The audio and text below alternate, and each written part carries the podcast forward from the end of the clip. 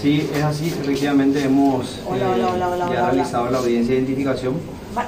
Lógicamente, como estaba, como estaba previsto, eh, eh, no hubo ninguna, ningún cuestionamiento con respecto a la identidad de la persona. Eh, es la persona reclamada por la justicia de los Estados Unidos, que es un acto, aunque parezca muchas veces absurdo, eh, parte del protocolo del Tratado Internacional.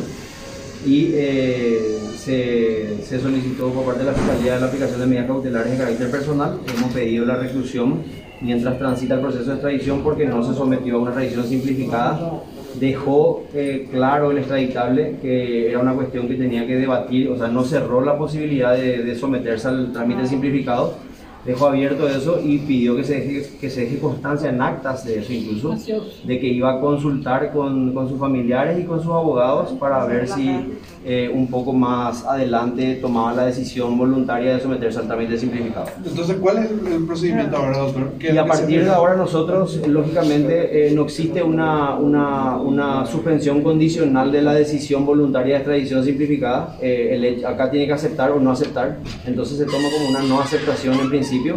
Y eh, nosotros ahora mismo le oficiamos a la justicia de los Estados Unidos para que remitan en el plazo que establece el tratado, que es de 60 días desde la detención, toda la documentación que justifica y formaliza el pedido de extradición. Doctor, si él cambia de opinión, entonces se podría hacer como una especie de audiencia de revisión nuevamente de, de este tema. Asimismo, en el caso de que él presente una petición escrita eh, eh, directamente él o a través de sus defensores, eh, se va a convocar a una audiencia nuevamente para que brinde esa declaración voluntaria ante el juez, porque la- el tratado exige que sea una declaración directa. Por ahora va a quedar en la Senada, entonces... el- Y esa es una decisión que va a tomar el, el- el juez del MAS. Eh, nosotros como Ministerio Público pedimos la aplicación de, de la medida cautelar de prisión preventiva mientras transita la extradición y sobre, sobre la base de las circunstancias que rodean al caso y a los efectos de preservar el orden público, lógicamente, y la- los compromisos internacionales de Paraguay en materia de extradición, hemos solicitado que sea en un lugar adecuado.